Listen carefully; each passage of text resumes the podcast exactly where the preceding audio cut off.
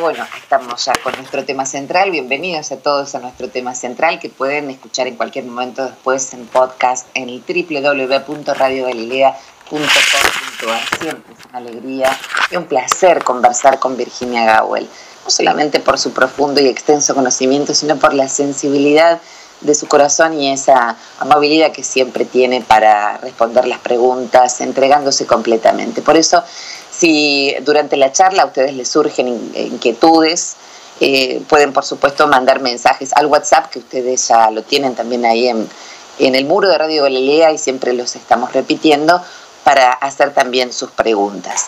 Bueno, estas, estas almas sensibles, como les decía hace minutos nada más, leyendo justamente un párrafo de la presentación de este tema, de no encajar en el mundo que hace Virginia Gowell, en el Centro Transpersonal de Buenos Aires. La pueden encontrar también allí, www.centrotranspersonaldebuenosaires.com.ar. Eh, la, la, experiencia que tienen, como te decía, estas almas sensibles, muy sensibles a la belleza, muy sensibles a los valores, a la verdad, a la bondad, muchas veces es la que refiere Mafalda en el flyer que publiqué. ¡Para en el mundo! ¡Me quiero bajar! Hola Gabriela, hola a todos. Este mundo que se está volviendo tan feo, la verdad, este mundo que se está volviendo tan feo hace que muchas veces digamos, para en el mundo me quiero bajar.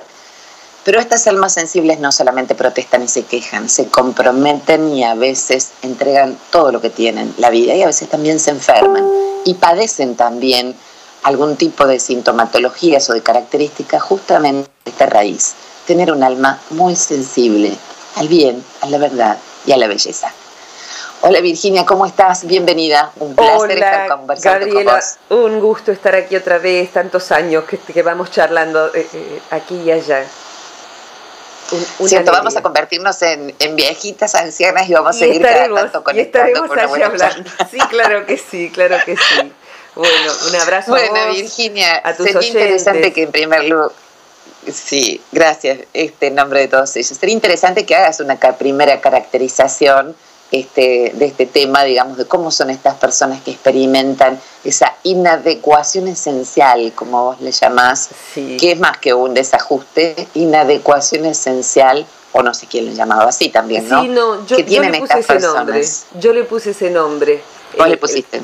Eh, la, la terminología completa es complejo de inadecuación esencial porque técnicamente complejo en psicología tiene un, conjunto de características que si hace falta después podemos ver, o sea que no es un síndrome, no es una enfermedad, básicamente se lo experimenta como un complejo y de inadecuación esencial es un modo de abreviar la noción de alguien que no encaja en el mundo, pero por razones especiales, por eso la palabra esencial inadecuación puede experimentar mm, por distintas razones diferentes personas, eh, inclusive por razones eh, hasta mm, eh, verdaderamente patológicas, una persona inadaptada que va contra su sociedad y que lastima, también no encaja en el mundo. Pero en este caso es como bien vos decías, hay una sensitividad, una sensibilidad interna eh, y a veces eso está en el contexto de una personalidad que se presenta muy fuerte ante el mundo. O sea, no estoy hablando de la persona que por ahí tiene un aspecto, un aspecto vulnerable o más débil, ni toda persona vulnerable obedece a esto, así que sí viene bien definirlo. ¿Qué sería esto? Yo suelo explicarlo así. Hay una metáfora que se expresa en distintas culturas de diferentes maneras y que viene a cuento de este aspecto de la psicología, que me gusta usar, eh, aplicar la de Platón, que Platón decía que cuando encarnamos en este plano, bebíamos del agua del río Leteo, que hacía que uno olvidara el origen, olvidara todo, todo lo, que, lo que había, desde donde venimos, todo lo anterior a ese nacimiento. Y digamos que la persona que padece inadecuación esencial eh, no tomó suficiente agua. Es decir, que pasado esto a términos concretos, cuando un niño nace, aún es esencia pura, esencia y esencial remiten a que en cada uno de nosotros hay una porción del todo, una porción para el que quiere llamarle Dios, de Dios, de vida, de conciencia, una porción mm. que eh, en un niño, si, hasta que está muy condicionado, se expresa esa frescura, esa inocencia, ese asombro eh, y a veces cierta añoranza del origen. La mayoría de los niños, eh, sobre todo en la cultura occidental, queda tapizado por un montón de condicionamientos. A veces el nene ya nace y le espera junto a sus pañales la camisetita del equipo de fútbol al que tiene que pertenecer. O sea que ya lo encorsetamos en un montón de preferencias y de costumbres y de mandatos, que bueno, esa esencia que nace eh, fresca y virgen va a tener forzosamente que pasar por gestionar una personalidad que va a ser su dispositivo para conectarse con el mundo. La personalidad sería fundamentalmente el conjunto de patrones condicionados que vamos asimilando y que va a ser diferente según la época y según el lugar en el que nos criemos, según la familia. Y, todo eso también va a ser diferente a su vez si somos hombre y mujer o mujer, eh, pero básicamente son un tapiz de, condicionamientos que en la mayoría de las personas va soterrando, va eh, alejándonos de nuestra esencia, de modo tal que así como reprimimos impulsos, instintos y demás, hay una represión más radical que es la represión de nuestra esencia. De modo que nuestra, nuestra verdadera naturaleza, nuestro espíritu, nuestra alma, queda reprimida. Queda reprimida bajo el mismo concepto que quedaría reprimido un impulso feroz, la agresividad. Es decir, que el mecanismo es el mismo, queda enterrada. Y eso eh, en las personas más, más del promedio, hay veces en que nunca vuelve a salir a la luz.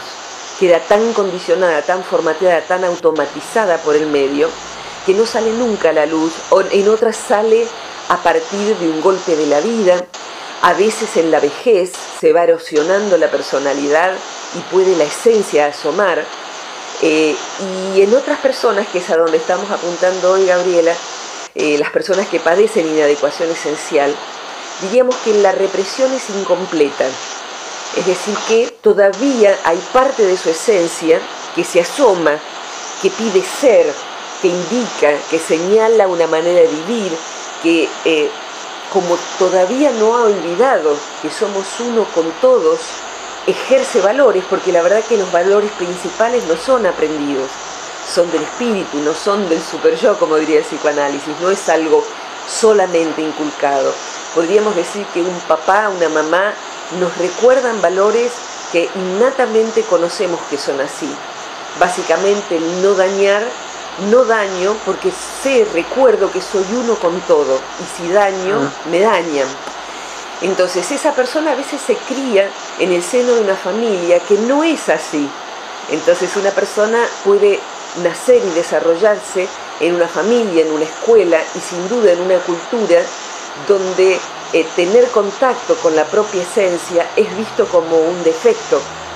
De manera tal o una rareza. Una rareza, pero en general eh, el problema viene cuando se lo ve como una rareza repudiable, como un defecto. O sea, la persona que padece de este complejo, para definirlo ya ahora con este preludio más sintéticamente, es aquella que no habiendo tenido una represión completa de su real naturaleza, le emerge, pero cuando la emerge, le emerge por dentro, no la reconoce como tal y la, la experimenta como un defecto.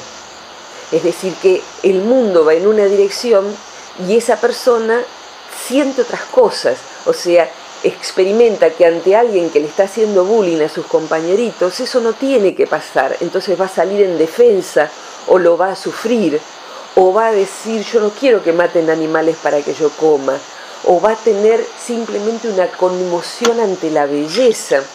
Eh, hay un video que circuló mucho de un niñito que llora cuando muy pequeñito, que llora emocionalmente cuando su mami le canta, ¿viste? Ay, es impresionante, ese video. Yo les, los, voy a, los voy a buscar y se los voy a ah, subir. Es Realmente conmueve este, las fibras más profundas porque es pura emoción ese niño, ¿no? pura emoción. La madre le está cantando algo muy, muy bello, cantando una canción muy bonita. Y él comienza a emocionarse, pero es un bebé y llora es impresionante realmente. Sí, llora sonriendo, porque es el sí, llanto. de emoción llora. Claro, llora ante la belleza. Es un bebé ya que está en un changuito, en un, en un carrito, ¿no? Sí. No es de brazo. Y No. ese niño está absorbiendo la belleza y resuena esa belleza en su natural, naturaleza todavía no obstruida. Cuando una persona crece sin haber obstruido del todo esa sensibilidad y esa, esa intuición de que hay un, un sentido de que estemos juntos, padece distintos síntomas. El primero de ellos es un autorrechazo profundo. Eh, eh, como Hermann Hesse lo decía, también en relación a que el mundo lo rechaza. Él decía en uno de sus libros, el mundo te rechaza, tienes una dimensión de más, le dice Hermann Hesse eh, en boca de un personaje a su protagonista, ¿no? Esa dimensión de más, si se quiere, es una dimensión de estar en contacto con el espíritu. Y como no es lo que realmente es mayoría estadísticamente en una pirámide de la sociedad, en una pirámide sociológica estadísticamente, las personas de las que estamos hablando posiblemente sea la mayoría de las que escucha tu programa, pero no sea la mayoría de la gente que circula por la calle. Y también estas personas que escuchan tu programa o están escuchando este audio luego en una grabación, eh, no se experimenten con frecuencia estas sensaciones de no encajar en el mundo, el dolor de no encontrar pares y algo que es indeterminado porque tiene un, es más un perfume que una experiencia feroz, que es eh, eh, en psicología transpersonal se le llama la añoranza del origen. Como no se ha olvidado del todo, siguiendo la metáfora de Platón, se siente que mi casa está en otra parte y se siente como estar lejos de casa. Es una nostalgia de algo que no tiene una determinación clara. A veces se cree inclusive que es nostalgia de la infancia, pero en verdad Ajá. lo que es es nostalgia de la infancia en tanto que ahí estábamos en contacto más feliz con nuestra interioridad. O sea, a grandes rasgos esta sería la definición del complejo de inadecuación esencial que después con tus preguntas me ayudarás, eh, necesita ser abordado, hay terapeutas capacitados para eso, pero es necesario básicamente que la persona se dé cuenta de que eso que padece es en verdad un don, es un regalo, es como tener muy buen oído y estar en medio de una avenida ruidosa. Uno siente que uno tiene un defecto porque a la, a la demás gente no le duelen los bocinazos, pero alguien que tiene un oído sensible para la música, sí, es un don, solo que en un mundo rudo ese don hay que saber apreciarlo y saber cuidarlo muy, muy amorosamente. Eh, te dejo esta pregunta para, para después de la pausa musical, Virginia. Con gusto. Me gustó mucho la diferenciación que hiciste con la vulnerabilidad de la personalidad de, de una, de una persona, de la, de la estructura Sí. personal, que puede confundirse con esto. La diferencia que hiciste también de paso con eh, las patologías, Sí, aunque ojo porque este, sí- este complejo puede generar también patologías, porque sí, es lo mismo, digo yo, que pasa con un niño sobre superdotado, como se le llama, Claro, ¿no? claro. Es decir, con talentos especiales. Bueno, eh, esa inadecuación que experimentan con los pares, porque, a ver, por ejemplo, la maestra da una tarea y los chicos tardan una hora en hacerla y la hacen cinco minutos. El resto del tiempo se aburre, molesta, lo retan, Claro. tiene un problemita por la diferencia del ritmo con el que va del conjunto, digamos, de sus pares. Entonces es muy probable, pienso yo, que estas personas, me refiero a aquellas de las que estamos hablando, a la larga padezcan algún tipo de trastorno o de patología o de neurosis, Sí. o pongámosle el nombre que sea, ¿no? Sí, Elementos eh, a tener en cuenta. Pero, este, pero me refiero como de movida. Me, me gustaría que hagas un poquito la diferencia o que distingas esta inadecuación esencial de la que vos estás hablando eh, cuando se encuentran, digamos, los terapeutas o quienes así lo, lo detectan con este tipo de personas, de otros rasgos, digamos, que pueden tener que ver con este exceso de sensibilidad o dificultades para adaptarse, especialmente mucha vulnerabilidad, muchas personas pueden estar escuchando estas características. Yo me animaría a decir que todos hoy nos sentimos un poco identificados con la inadecuación esencial, porque en verdad que el mundo está muy rudo, como decís, Uy, sí, está uy, muy sí. rudo, muy frío, muy hostil, Y bueno, obviamente cualquier persona de buena voluntad experimenta que este no es un hogar cálido, el mundo, la humanidad hoy para vivir, ¿no? Entonces, bueno, comencemos a hacer una diferenciación, este, aunque sea sutil, después de esta pausa musical. Vos sabés que, escuchándote, pensaba en este tema de Silvio Rodríguez, mi unicornio azul, por supuesto es una metáfora que se abre a tantas interpretaciones, pero me parece que le cabe muy bien a esto que acabas de escribir. En una versión inolvidable de Mercedes Sosa, aquí está el tema para ustedes. Muchas gracias.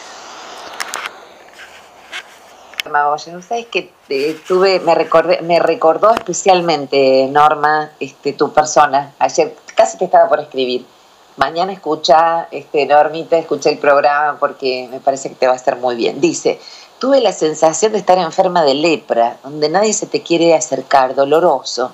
Si hubiera tenido opción, hubiera dejado algo tan doloroso, pero el permanecer a la fuerza me dio la oportunidad de salir fortalecida y con orgullo hoy de no haber entregado mis convicciones. Bueno, comencemos a hacer una diferenciación de otras de las mismas eh, que parecen, de otras de las mismas personalidades que son parecidas, Virginia, a este complejo de inadaptación o inadecuación esencial con el mundo. Sí, eh, con gusto. Hay un punto que, me recuerda este mensaje de, Norma, que eh, una alumna que estuvo en este momento está en, Europa haciendo un viaje de estudio.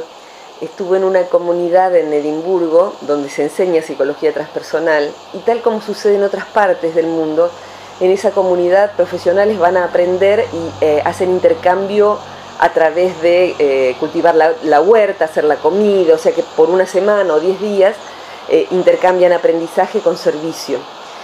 Mm. Y ella lo que me decía es, yo que creía de mí que soy una persona con fobia social, eh, que, no encajo y que no me interesa estar con gente, que me siento mal eh, en lugares donde hay reuniones sociales, de lo que me di cuenta es de que esperaba el momento en que nos reuniéramos todos para hablar.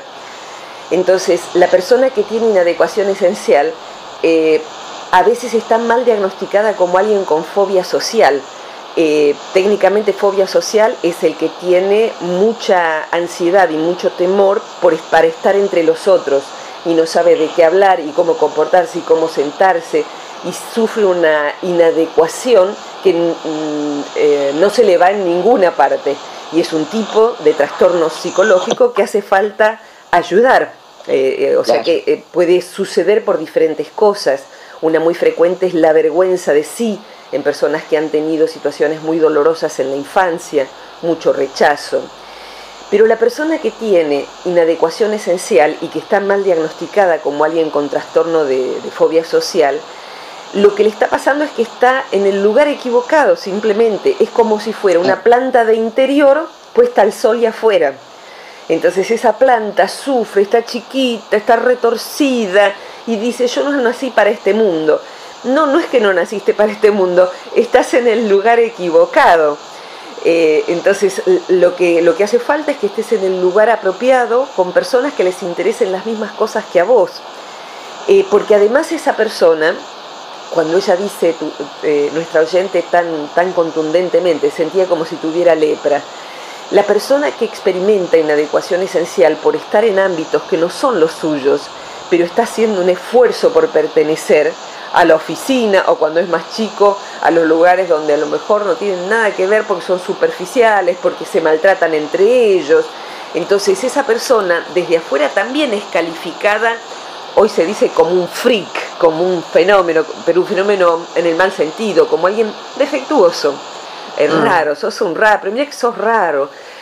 Eh, y te diría que eh, cuando la persona lo que experimenta en verdad es un complejo de inadecuación esencial, cuando está en el medio apropiado, florece. Y florece, por ejemplo, en lugares donde se, se hablen en su mismo idioma. Esta persona que, te cuento estaba en un lugar con un escaso inglés ella y con gente que hablaba los más diferentes idiomas. Dice, todos teníamos distintos lenguajes, pero todos hablábamos el mismo idioma. Eh, y eso tiene que ver con eh, una espiritualidad, a veces laica inclusive, a veces hasta en personas que se declararían ateas Pero la espiritualidad refiere a que uno experimenta lo más hondo de su naturaleza, que es una con el todo, una con Dios, diría alguien que tenga alguna descripción religiosa. Entonces esa persona experimenta la necesidad de delicadeza en un mundo vulgar. Necesita que se ejerzan valores en un mundo donde ser vivo es no ejercerlos. Necesita también ser parte de movidas solidarias, por ejemplo, eh, porque sabe que si el otro sufre, es parte de su sufrimiento. Y hay veces en que la persona con inadecuación esencial encaja mejor en lugares que sean sanos, donde se haga un servicio a otros, porque hay otros de su propia condición y lo que la persona se va, dando cuenta cuando encuentra los libros apropiados, la información apropiada, que puede empezar por, esta, por escuchar tu programa hoy, ojalá para alguien sea su compañía. Hay veces en un terapeuta que está noticiado de que esto existe, eh, que termina esa persona, tendría que el asumir esto y que deje de ser un complejo, se reflejaría en un post que alguien subió a un grupito que tengo en, Facebook que se llama Humor Lúcido. Es muy corto. Alguien dice, sos rara. Y ella contesta, muchas gracias. Es decir, que esa condición que nos hizo sentir como si tuviéramos lepra, porque la gente escapaba de nosotros, eh, es sí y a mucha honra, sí soy rara, Recuerdo cuando yo era muy jovencita y todavía padecía, eh, y no, todavía no había estudiado esto en profundidad ni le había puesto un nombre como hice. Mi, ventaja ahora es que tengo 55 años y más de 30 de estudiar a personas que han padecido esto. Lo han padecido, lo han reconocido y han dejado de padecerlo. Y aunque hoy no sea terapeuta, la gente que se forma eh, en psicología transpersonal le, arrimo esto para que cuando les llega un paciente que tenga esta dificultad, no le pongan un sello encima con una patología que no tiene. Porque cuando la persona que experimenta esta, esta sensación, este complejo, comprende de qué se trata, empieza a sentirlo como algo muy preciado, a lo cual nunca renunciaría. Y a darse cuenta también de que la gente se aleja de, de uno porque uno no sabe establecer un puente en cierto nivel de conversación, en cierto nivel de acercamiento. Entonces, para esas personas sí, uno es un freak, un raro, un plomo, un pesado, un denso, siempre está serio, siempre... Y cuando uno va encontrando, por, el contrario, personas que eh, hablan nuestro mismo idioma, como decía esta otra mujer, eh, ahí uno empieza a poder reírse de uno mismo, reírse de lo que nos pasa, reírnos de, la vida, empieza uno a encontrar alegría, porque se da cuenta de que no es una eh, condición negativa, sino una condición que hay que saber apreciar. De alguna manera es como si esa persona tuviese algo que hoy se llama cociente espiritual, así como se habla de distintas, distintos tipos de inteligencia, hay una inteligencia espiritual eh, catalogada hoy dentro de investigaciones en psicología, que toman la psicología transpersonal, que es la que toma a su vez el concepto de espiritualidad, que quedó cercenado de la psicología. Entonces, cuando en la psicología incorporamos la noción de que hay una espiritualidad y que es parte de la psicología obligadamente reconocerla, eh, porque es algo, ¿quién lo va a reconocer? Un ingeniero, o sea, nosotros tenemos que hablar de esto. Entonces, y, reconocer que hay veces en que, claro, la persona necesita eh, validar eso y, ponerlo a jugar a su favor, porque por algo no lo reprimió del todo, ese impulso a ser generoso, a estar con los demás eh, amorosamente, a cultivar una vida significativa, ¿eh? porque espiritualidad en verdad se resume en, en esos aspectos, a darse cuenta de que uno es uno con el todo, y a partir de ahí surgen solitos, el ejercicio de los valores surge solito. No hace falta que nadie nos diga lo que no tenemos que hacer, porque como decía hace un rato, no vamos a dañar. Y la persona... Eh, Virginia, sí, te, quería hacer esta pregunta. Por favor. citaste también de paso al super yo y a Freud, ¿no? Sí. Eh, y entonces me eh, pensaba, porque hay mucha impregnación de elementos psicoanalíticos en la República Argentina, aunque la gente no lo sepa así, pero bueno, por ejemplo, el tema del super yo es un tema interesante, ya casi todo el mundo más o menos más o menos capta qué significa cuando hablamos del super yo, ¿no? Entonces, este, como vos dijiste también, bueno, una de las características, digamos, de los superyoicos eh, es justamente, por decirlo de alguna manera, ser idealistas, es decir, adherir a este, grandes valores, sobre todo si ha sido educado en, una, en un ámbito, digamos, que eh, propende esos valores, por ejemplo, la escuela o también los padres, puede ser, ¿no? Eh, de manera que a veces hay personas que son idealistas en la vida y los tenemos, qué sé yo, militantes, por ejemplo, ¿no? Que militan por un mundo más justo y uno ve que están como hasta descentrados de sí mismo, diría yo, en esa militancia, apasionadísimos por determinadas banderas o valores, o lo mismo gente que se dedica a la solidaridad, ¿no? Pero que también se percibe, digamos, una personalidad, como te decía, idealista. Todo idealista es un inadecuado esencial y todo inadecuado esencial es idealista. Lo primero no, o sea que eh, una persona idealista puede serlo por muy diversas razones. De hecho, Hitler era un idealista. Su ideal era una raza pura, etcétera, etcétera. O sea que eh, depende de cuáles sean los ideales de una persona. Eh, y mm. lo superyoico, que para quien no conozca la idea, no es que sea egocentrismo y uno cree que uno es super, sino que el superyo eh, señala aquella instancia donde está el deber ser, el deber hacer de determinada manera. Eh, cuando una persona es desde el super yo, porque le enseñaron, mm. eh, eh, asimiló eso, en general el super yo primero es cultural, o sea, lo que es correcto en determinada cultura no siempre lo es en otra. Y básicamente es parte de los condicionamientos muy necesarios porque de alguna parte aprendemos cómo tenemos que, si son buenos, buenos valores, aunque más no sea aprendidos, está bueno eh, poder manejarse. Ojalá más gente fuera más super yoica. Pero la diferencia es que en el super yo esas reglas, porque son reglas, son asimiladas y cuando no se las ejerce hay una extrema culpa. Y en general esa mm. culpa, que es extrema y la persona se odia a sí misma por no haberla, no haber cumplido con esos mandatos, eh, y hay algo que eh, sucede que es como que el super yo obliga a ser bueno, entre comillas, para esa cultura, reprimiendo más todo lo demás. O sea que uno reprime, reprime, reprime para ser correcto, para ser puntual, para no decir tal cosa, para hacer tal otra, para, ¿no? para ser además delgado, bonito, ir al gimnasio. Entonces eso es como, yo ahora estoy haciendo el gesto como de quien aprieta un resorte y bueno, en algún momento el super, super yo se zafa y uno hace exactamente lo opuesto el, Jung le llamaba esto, el querido psiquiatra Carl Jung, eh, la ley de Nantiodromia, eh, tomando un nombre de, griego. ¿Qué significa eso? Que uno se va a lo opuesto.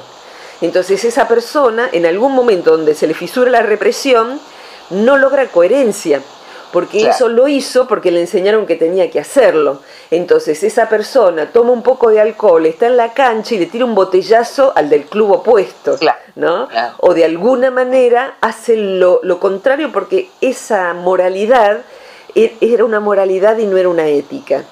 O sea que la ética devendría eh, de alguien que no daña porque sabe que se daña, o sea, no daño una persona podría salir de su templo y de haber leído su libro de espiritualidad. ¿Y cuántas veces yo veo los domingos saliendo eh, alguien que, bueno, de, haber ido al templo se va a pasar el fin de semana y de los grandes coches vuelan botellas de agua a la ruta porque acaban de terminar la de agua, de gaseosa, latas.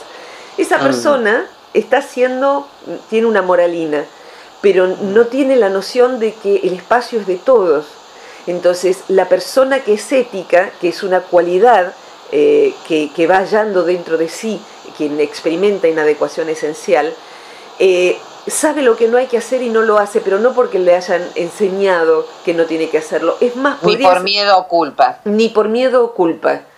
Eh, esto lo vemos con mucha frecuencia quien se ha criado en medio de la naturaleza de una manera sana. O sea, no precisa que le digan no, no arroje basura al río no precisa ese cartel. Si de esa agua yo voy a beber, allí se van a bañar mis hijos. Y uno hace una gauchada, decimos en Argentina. O sea, la persona de campo con inocencia, con frecuencia, para en la ruta, te da una mano, te acoge en tu casa. O sea, que te, eh, te da una mano porque mañana me puede pasar a mí. O sea, que uno ve a alguien afligido y quiere ayudar. Y quiere ayudar. Entonces, no se trata de algo aprendido nace desde el fondo de la propia naturaleza. Fíjate que en la... Eh, ya están llegando algunos mensajes. A ver, a ver, Virginia. dale, por favor. Bueno, algunos te, leo. Eh, Gaby, Virginia, muchos besos. Ustedes hicieron nuestra vida, que nuestras vidas fueran mejores.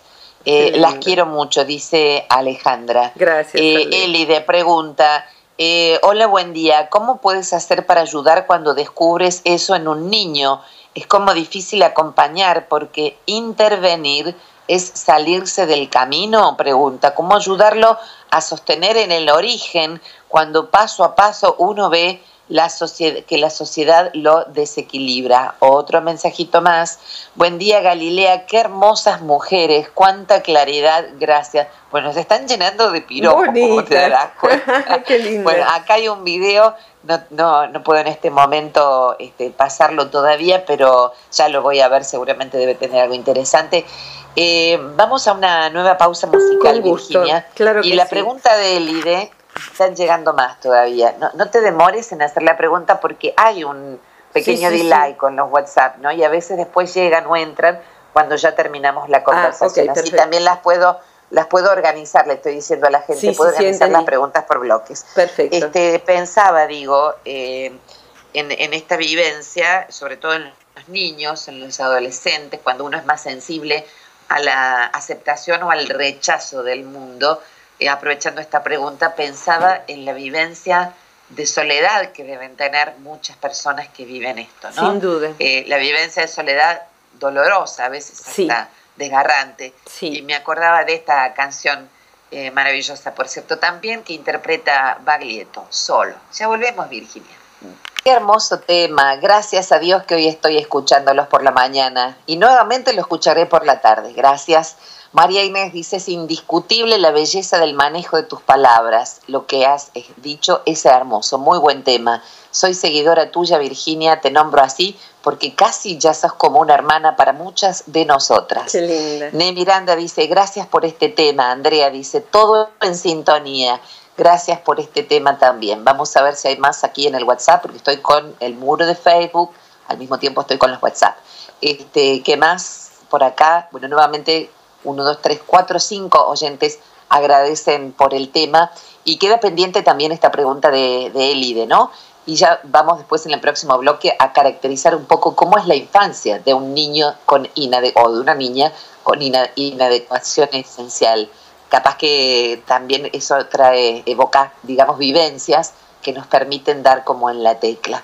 Eh, la soledad ¿Es eh, una compañera permanente en la vivencia de estas personas, eh, Virginia? En principio eh, lo es en tanto que esa persona, si está padeciendo la inadecuación esencial, no logra todavía, y por eso la está padeciendo, encajar en ningún ámbito en donde sea reconocida por su real naturaleza. en tanto que esta persona vaya dejando de padecer el complejo, eh, su nivel de conciencia, su manera de ser, le va a permitir estar entre otras personas que tengan similar condición eh, y también en el mundo corriente. O sea, esa persona que primero se siente eh, frustrada o fallada, mejor dicho es la palabra, fallada, con algo que defectuosa. esa persona no encaja en el mundo y es rechazada por el mundo. Cuando esa persona va comprendiendo que no es que esté fallada, sino que es diferente, va encontrando a otras personas que tienen intereses similares. Esto no es garantía de hallar el lugar del paraíso donde no va a tener problemas, va a tener otros problemas, eh, pero esa persona no tiene por qué estar sola. Sin embargo, o sea, una vez que la persona va asimilando que no es una falla o un defecto, se va abriendo hacia otras personas que experimentan la vida de una manera similar con lo cual la soledad desaparece y por el contrario se vuelve una compañera, porque no es raro que la persona, yo le llamo los reminiscentes, las personas que no han olvidado del todo. Platón decía, siguiendo con la metáfora del inicio, que el que no ha olvidado del todo conserva una reminiscencia de esa sabiduría y de ese origen. Entonces el reminiscente, en tanto no se da cuenta de que eso es un don de la conciencia, lo detesta y se detesta. Entonces ahí es donde vive el complejo de inadecuación esencial. Cuando va asimilando que eso es una condición más de la conciencia y que su tarea está en estar en los ámbitos apropiados, con las personas apropiadas, empieza a experimentar que el complejo se va disolviendo y empieza a encontrarse a gusto consigo mismo, que es una clara señal de que ese complejo se ha ido resolviendo. Y otra clara señal es que va encontrando pares pero además de que encontrándose con pares, donde va a hablar de cosas que sí le interesan y a compartir la música que sí le interesa y las lecturas que sí le interesan, se va a sentir también más a gusto con personas que están en el mundo más común y que quizás sin tener eh, ambiciones espirituales o intereses espirituales, porque la palabra ambición suena rara allí, intereses de orden espiritual, son buena gente, son buenas personas de modo tal que puede ir a una reunión donde está, no sé, en la sociedad de fomento o en la biblioteca de su barrio, y quizá allí no es algo de una índole donde se sienta en, hermandad, pero puede incidir sobre su sociedad. ¿Por qué? Porque la, condición de superación completa del complejo de inadecuación esencial es que esa persona no tiene una sensibilidad abierta solo para sí misma esa persona una vez que se da cuenta de que lo que experimenta es una reminiscencia de ser uno con todo, hay una responsabilidad en eso, en la verdadera espiritualidad, hay una responsabilidad para con nuestra época, para con nuestro entorno. Y ya lo creo. O sea que allí, ¿qué es lo que vos haces con la radio? Encuentro mi propio modo de incidir en el entorno, de difundir valores, de acompañar a los desventajados, de poder emitir un mensaje, y acá quiero hacer una, acotación que me parece muy importante. El reminiscente que va recuperando su identidad y estando a gusto consigo mismo y saliendo del padecer su complejo de inadecuación esencial, es una persona que eh, ha salido de una polaridad que a veces existe en quien tiene el complejo de inadecuación esencial y que necesito mencionarla. Así como en una parte de sí la persona que padece este complejo experimenta esa, ese, ese ser un defectuoso, es posible que por compensación eh, en, otra parte de sí se sienta superior a los demás, a los que ve como vulgares y los mira por encima de su hombro. En su secreta faz siente eh, que hay una exquisitez en mí que el vulgo no llega a alcanzar. Y eso es algo que la persona también necesita trabajar sobre sí siendo, yo muy jovencita y experimentando esto y tratando de superarlo y de conocerlo también para más adelante ayudar a los demás, recuerdo que estando por un tema eh, ajeno, eh, o sea, no por mí, estaba en una eh, consulta psiquiátrica para ayudar a alguien muy cercano y yo sufría por la situación de esa persona, entonces yo le digo a la psiquiatra, finalmente, al, teniendo todas las herramientas que tengo y con todo lo que he estudiado, sufro como cualquier persona. Y la mujer me miró y me dijo, Virginia, somos cualquier persona. Yo me puse colorada porque era una verdad de acá la China. Soy cualquier persona, todos somos cualquier persona. Y aún la persona que tenga una sensibilidad más desarrollada y un nivel de conciencia más desplegado, también somos cualquier persona. Entonces una persona que estuviese realmente en un nivel de maestría, ¿qué haría? Nos miraría por encima del hombro y dijeran, ah, aquellos los inadecuados esenciales. No, todos somos cualquier persona. Y en todo caso, todos somos ignorantes, pero de distintas cosas.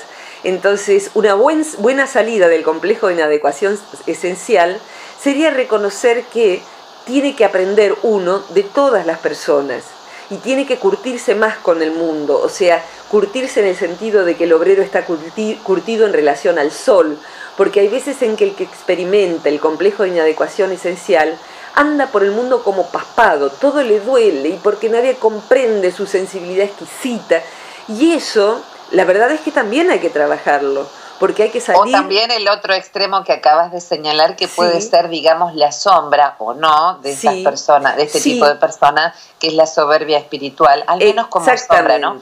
Buscando a lo mejor agrupaciones o instituciones o organizaciones que si bien declaman estos valores o, eh, o, profesan estos valores o hacen ritos de estos valores que para él o para ella son tan caros, este, en definitiva a veces construyen eh, una posición realmente soberbia frente al mundo, ¿no? Sí, eso Especialmente este es un riesgo dentro de los ámbitos religiosos. Sí, También pienso el otro riesgo de las personas que necesitadas de encontrar con quién compartir su vivencia del mundo, van a organizaciones que hablan de determinados valores y encuentran allá que tampoco se sienten adecuados o eh, que tampoco pueden establecer vínculos profundos porque esa tal sensibilidad en realidad no está en el modo concreto y diario de vincularse, lo cual es una frustración muy profunda. Dicen, yo vengo acá donde supongo, se supone que vamos a beber todos de esta fuente, y en realidad llego y encuentro que eh, todo esto es este, una, una especie de fachada, pero que en el fondo, porque deben de tener una sensibilidad también para detectar las sombras, es decir, los antivalores de las personas o de las organizaciones. Eh, eh, subrayaría dos cosas muy interesantes en esto que decís. Eh, agregaría lo último, que hay veces en, esto de sentirse que uno está en un lugar que dice una cosa, pregunta una cosa y, después uno se da cuenta prontamente de que no es eso lo que vive ese sector, ese grupo. Otras veces la persona con inadecuación esencial, en su búsqueda de pertenencia, termina a veces por muchos años enquistado en algo de orden sectario. Eh, en donde, bueno, ahora sí somos nosotros los exquisitos y el resto que es la ignorancia. Y hay veces en que eh, hay una ineptitud marcada en ver esas sombras, porque hay tanta desesperación, hay tanta carencia atrasada, que por lo menos ahora estoy entre mis pares porque nos levantamos a la mañana y, y hay veces en que se ha caído en manos de un, un maestro trucho un lugar eh, eh, trucho en Argentina, para los que escuchen desde afuera, es falso, ¿no? Eh, y, en lugares que son realmente peligrosos. A mí me pasó siendo muy jovencita, en esa desesperación de no encajar, ir a parar a un lugar que tardé mucho tiempo en darme cuenta que era tremendamente tóxico y que era sectario. y en relación a esto que decís de la arrogancia espiritual, hay veces en que la persona que padece inadecuación esencial, de pronto encuentra a alguien que sí la valora, eh, y otro más y otro más, y empieza a hacer lo que se llama en psicología transpersonal una fuga hacia la luz. Es decir, que empieza a eh, fugarse, a, creer que está en un nivel de conciencia, entonces empieza a ser sanador espiritual y a canalizar todo el séquito de ángeles que uno se puede imaginar y ya ni precisa estudiar porque la psicología es una pérdida de tiempo. O anda sanando enfermos este, de manera mística, Totalmente. en, vez de, ocuparse de los enfermitos que tienen su propia casa. Por ejemplo. ¿no? O, atiende a sus niños pero anda por el barrio imponiendo manos. Tal cual, sí, o esclareciendo, ya es un maestro espiritual porque hay tres que se han dado cuenta de que es diferente. Sí, es diferente, pero hay que trabajar en psicoterapia porque tiene además los problemas que tenemos todos, o sea que eh, tener eh, un complejo de inadecuación esencial e ir superándolos no quiere decir que uno salga al estado de maestría ni cosa parecida en la mayoría de los casos. Salimos a los problemas que tenemos todos y los tenemos todos porque somos cualquier persona, somos igual que cualquier persona porque somos cualquier persona que tiene esta condición de la inadecuación esencial. Y me gustaría ir a la pregunta de Elide en este sentido. Eh, entre los niños que padecen inadecuación esencial, encontramos por lo menos dos dificultades. Una, la de las familias que crían a ese niño eh, reprobando su condición y burlándose de ella. Entonces ese niño, el primer lugar en donde es descalificado es en el propio seno de su familia, porque tiene papás o familiares que ignoran todo un reino más sutil, si querés, ¿no? Eh, y, entonces esa, criatura va a sufrir de bullying en la escuela con mucha probabilidad y va a sufrir de bullying en su propio hogar eh, y a querer en su propio hogar que sea diferente de como es. Eh, y la otra, el otro extremo, que lo he visto con mucha frecuencia en los últimos 20 años sobre todo, es los papás, las familias, en donde eh, así como antes era Mi hijo el doctor, como hay una obra que bien conoces seguro vos, eh, para, los que no han conocido en literatura, es una vieja obra en donde, claro, el papá inmigrante se enorgullece por no haber podido tener instrucción de su hijo que sí pudo graduarse en la universidad, entonces el hijo es un blasón del padre que no pudo estudiar en esa obra. Entonces, bueno, eh, ha sucedido algo similar sobre todo desde que hubo información sobre los niños índigo e índigo cristal y qué sé yo, que no coincido con esa teoría, no estoy hablando de lo mismo, eh, eh, pero que esos papás sienten que su hijo es especial. Entonces empiezan a tener, en vez de mi hijo el doctor, mi hijo el pequeño iluminado. Y el nene, en vez de ser rechazado en el hogar, es el gurú de casa. Entonces lo que el nene dice es palabra santa y se lo endiosa al chico por todo lo que dice. Entonces la madre y el padre se jactan de que el nene es tan sensible, no sabes lo que dijo el otro día y lo que escribió. Y ese chico, lejos de hacérsele un favor, se le está forjando una personalidad que va a terminar sepultando a su real naturaleza por una naturaleza evolucionada de utilería. Entonces ese nene aprende que ser diferente y decir cosas diferentes va a ser hacerlo ser brillante.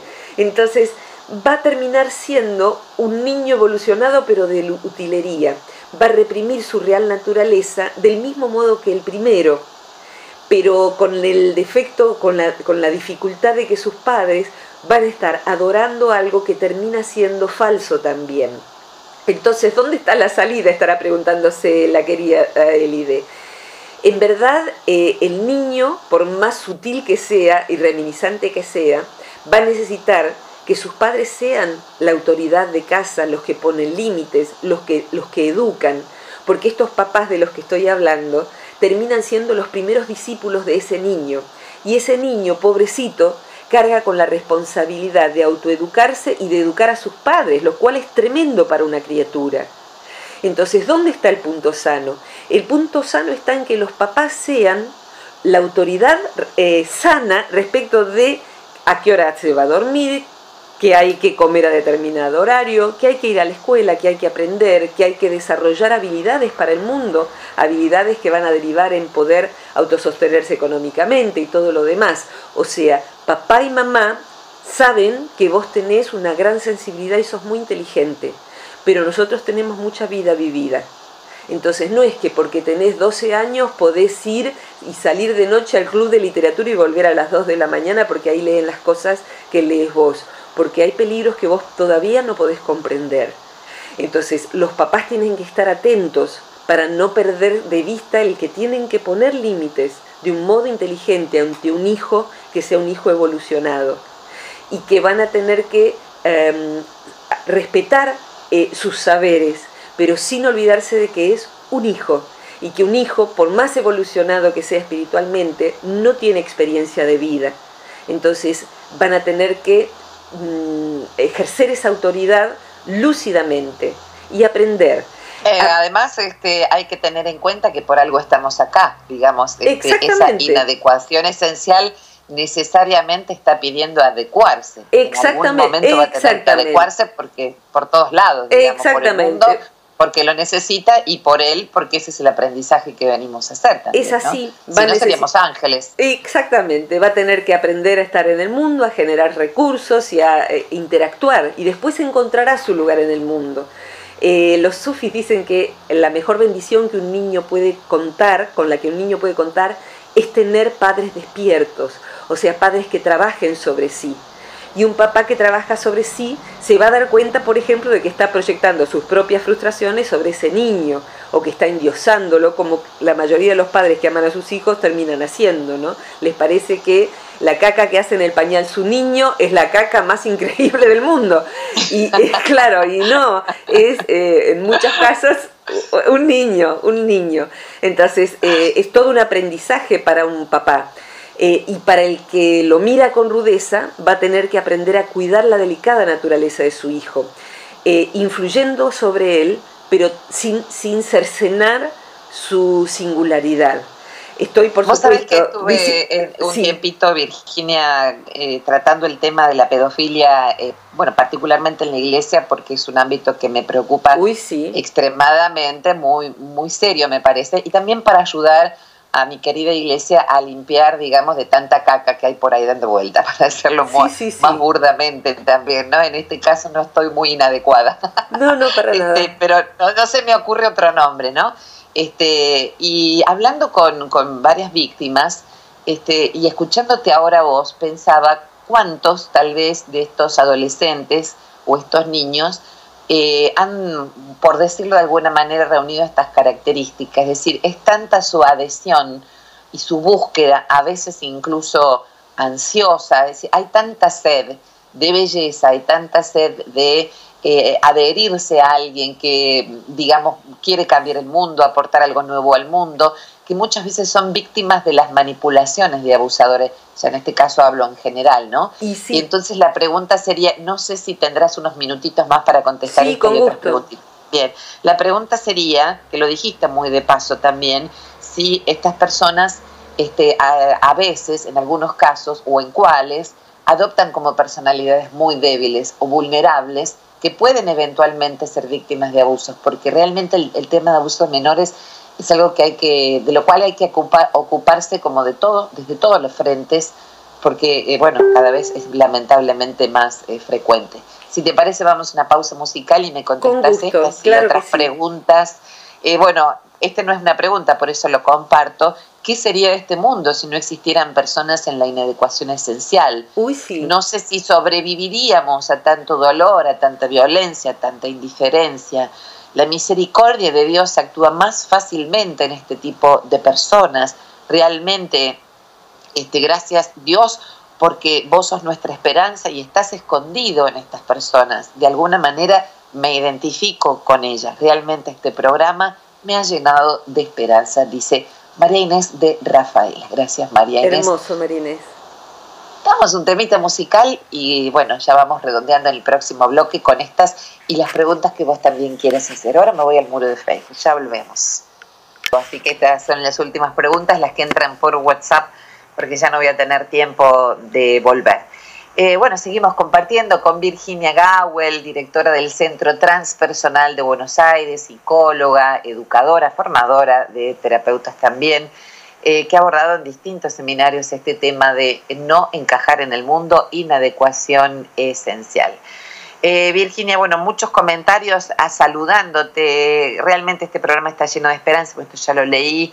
Qué bella la, la, participación de Virginia. La sigo por su página siempre. Un abrazo. Claudia Mandese desde Córdoba. Dice, Noé Urenda también nos escribe. Buen día, Galidea. Hermosas mujeres, cuánta claridad. Muchas gracias por este programa. Virginia, me olvidé de lo que te había preguntado. me eh, puse a leerme los comentarios. No te preocupes, no te preocupes. Estabas describiendo esto del abuso. En, ah, bien, del abuso. Claro, del abuso. son personas.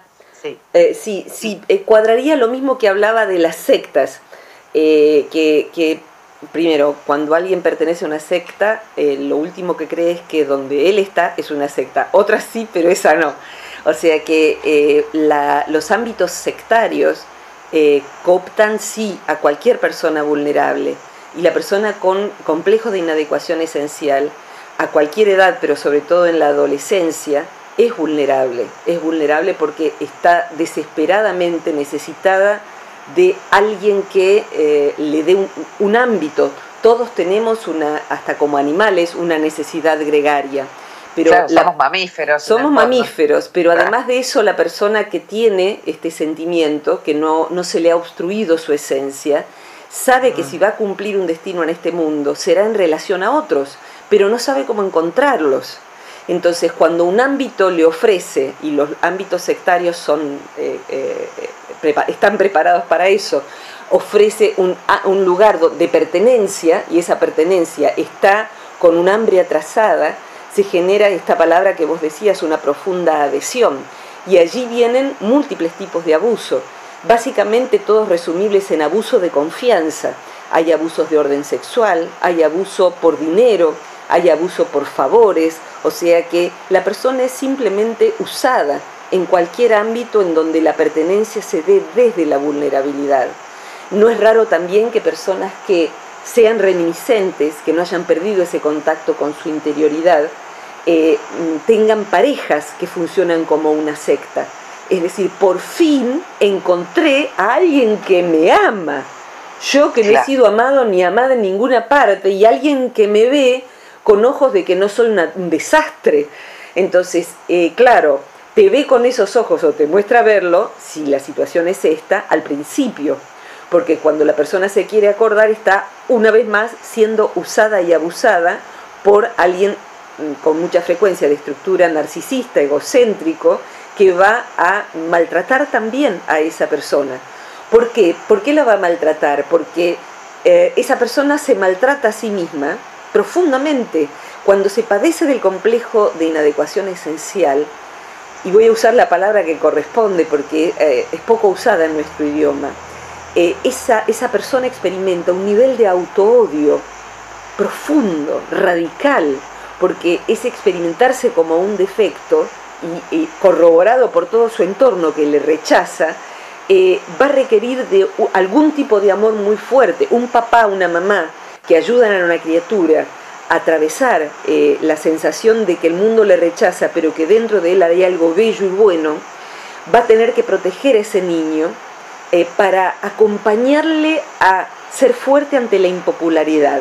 Y fíjate vos que en psicología transpersonal hay un autor muy conocido que es Abraham Maslow, que él decía que también un terapeuta debe preparar a su paciente para ser impopular, porque la persona reminiscente, a medida que supera el complejo de inadecuación esencial y ya no lo vive como una pena, que es, que es eso un complejo, esa persona eh, va a encontrar en su camino, por ser singular, muchas críticas, muchas críticas. Fíjate que en el destino del canto Yupanqui, cuando habla del, artista, pero artista... ¡Ay, qué belleza! Y abarcaría a todo aquel que va cumpliendo su destino, él dice, puede perseguirte la adversidad, aquejarte el mal físico, eh, empobrecerte el medio, desconocerte el mundo, pueden negarte y burlarse los otros, pero es inútil, nada apagará la lumbre de tu antorcha porque no es solo tuya. Entonces, esas palabras que yo suelo recitar en, los cursos que doy sobre estos temas, eh, hay que estar preparado para toda esa crítica, porque la persona que eh, padece este complejo, una vez que lo va superando, posiblemente sienta que está llamada a cumplir un destino que deje este mundo un poco más lindo, más bello, más justo que como lo había encontrado. Pero para eso hay que ser fuerte, para eso hay que plantarse, para eso hay que decir yo voy a hacer esto. A pesar de que me critiquen, a pesar de que me rechacen, voy a hacer esto. Vos con frecuencia en otros programas hemos mencionado a Elizabeth Kubler-Ross, hoy tan conocida por hablar sobre eh, los cuidados en el buen morir, ¿no? Y ella eh, encontró tantas en la autobiografía de ella, La Rueda de la Vida, ella describe cómo fue rechazada en su familia, que no querían que ella fuera médica, si era mujer, ¿cómo iba a ser médica en aquellos tiempos? Entonces, y después en la medicina fue rechazada porque se ocupaba de los pacientes moribundos y peor porque se ocupaba de los niños moribundos. Entonces fue encontrando básicamente rechazo, escarnio, maledicencia. Pero esa mujer sintió que tenía que hacer lo que iba a hacer. Y era una persona que padeció complejo de inadecuación esencial, pero hizo de esa debilidad su fortaleza y de su vulnerabilidad una potencia inmensa para expresarse en el mundo. Eh, qué bueno esta, este final, eh, Virginia, que, eh, citando a Don Tahualpa Yupanqui, qué interesante sería que nos quede claro que hay que tomar con sencillez, con sabiduría y con sentido común el padecimiento, entre comillas, de esta inadecuación esencial, esta porción de, de algo sagrado que habita a lo mejor con más brillo, con más luz, con, más énfasis en las almas de estas personas, eh, evitar caer en la soberbia, en el orgullo, en las corazas, ¿eh? eso de que hay que ser realmente más fuerte para poder eh, llevar adelante la propia lumbre, hay que ser más fuerte porque vamos a tener adversidades, pero tratar de no acorazarse, de no comprar discursos armados o discursos hechos, de no entrar en pensamientos sectarios, de guardar la sensibilidad sin tornarnos tan vulnerables que, eh, bueno, terminemos maltrechos también. Mucho trabajo para, mucha tarea para un inadecuado esencial como estábamos viendo. sí, en, este, en este hermoso resumen que estás haciendo, así como redondeando el tema, te diría que, que el pasaje de padecer el complejo de inadecuación esencial a dejar de padecerlo es tan radical, tan profundo que es el pasaje de sentir, en el primer caso, yo nací en el mundo equivocado, en la época equivocada y en la identidad equivocada, yo no quiero estar en este mundo, yo no quiero vivir Eso, eso es lo que experimenta en el costado más profundo y por ende más peligroso el, la persona que vivencia la inadecuación esencial. Cuando la persona convierte, eh, se, se, percata de que lo que creía que era un defecto es un don, se da cuenta de que estoy en el mundo apropiado, en la época apropiada, en la identidad apropiada, en el género apropiado, lo que fuere, porque vine a hacer una tarea junto con otros que están en, la misma, en el mismo lío que yo. Vine a hacer lío, como dice el Papa, ¿no? Y voy a hacer ese lío, no me voy a esconder abajo de la cama porque experimento toda esta dificultad. Entonces, cuando la persona empieza a estar a gusto consigo misma, que es la resolución de este complejo, a gusto de un modo no narcisista, no egocéntrico, se vuelve útil al mundo, se vuelve entusiasta, aunque sufra, aunque vea todo el lío en el mal sentido que hay, lo va a padecer, pero ya su naturaleza se expresó, y me gustaría decirlo redondeando, en una palabra que suena difícil, pero que el concepto es impecable para mí. En la psicología del Zen, del budismo Zen, hay una expresión japonesa, que cuyo nombre no recuerdo y no viene al caso en, japonés, eh, pero que se traduce como autonaturaleza inobstruida. Es decir, que mi naturaleza, el concepto, la autonaturaleza es vivir dentro de esa porción de Dios que hay en mí, esa porción de que es mi esencia, no va a estar obstruida quedó inobstruida. La, obstrucción es todo ese juicio que yo hago sobre ella, y por eso me detesto, y el juicio que los demás hacen, y todo lo aprendido, toda esa personalidad que tapizó, asfaltó como un camino bello de, piedra o de polvo, quedó asfaltado por una gruesa capa de alquitrán. El, polvo y la arena, eh, como en la canción de Serrat, hacen wow, como Hulk rompiendo su camisa y vuelven hacia el sol y a decir, eh, acepto esta vida, acepto este mundo, acepto mis dolores y mis bellezas y voy hacia el mundo para cuando me vaya haberlo dejado un poquitito mejor por donde yo haya podido pisar. Eh, ninguna terapia me dio tanta contención y entendimiento como haber cursado con Virginia No Encajar en el Mundo. Mis absolutos respetos a ellas y a vos, Gaby. Besos, Eve, desde Puerto Madrid. Pero qué hermoso. final. Gracias, Eve. Te recuerdo perfectamente y para mí es muy necesario difundir este tema porque a veces, como le pasó quizás a Eve, alguien a partir de saber que esto no es un problema exactamente, se le empieza a hacer el cambio, ¿no? y empieza a pasarle otra cosa con su propia identidad. Que así sea, gracias a tu programa y a, vos en este momento.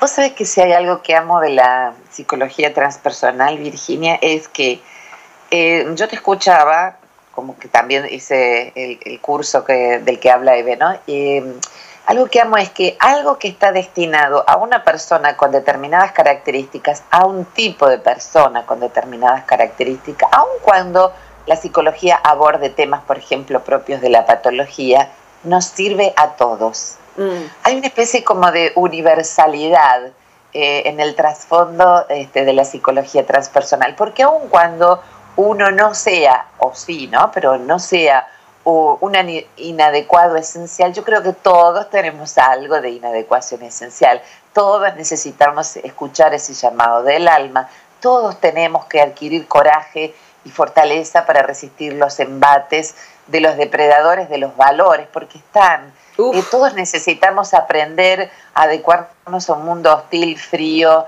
y que a veces profesa justamente una violencia inusitada. Todos necesitamos, en definitiva, asumir el destino del canto. Exactamente. Gracias, Virginia.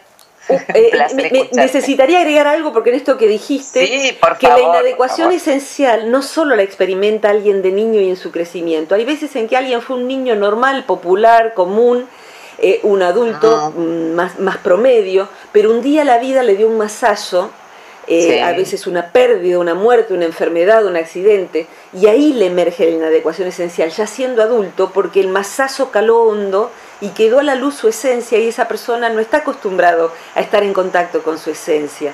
Así como un cántaro que se rompió y empieza a salir el agüita. Sí, sí, exactamente. Entonces puede ser que alguien haya experimentado esto, pero no en la niñez, sino en la adultez y bendito sea, bienvenido a esta experiencia y a ponerla a jugar a favor. Gracias, Alicia, si me estás escuchando, contale esto a tu esposo, porque es efectivamente, menos mal que lo dijiste, me hiciste acordar a tantas personas que efectivamente eran súper populares, eh, por decirlo de alguna manera, súper adaptadas al mundo, y a partir de algún hecho o una vivencia, este, y cómo sufren. Porque no están, esto están, no tienen ni siquiera el recuerdo de la infancia, de haber vivido en contacto con, con esa sed de belleza, de verdad, de bien, cómo sufren, por Dios. Bueno, transmitan este programa a todos aquellos que creen que puede hacerles bien. Un enorme abrazo y espero ser. Abrazo infinito, yo también voy a compartir el audio, por supuesto, y bueno, gracias querida Gabriela, eh, y bueno, seguimos siempre cerca. Por supuesto, gracias, un abrazo. Un abrazo muy grande, hasta pronto querida.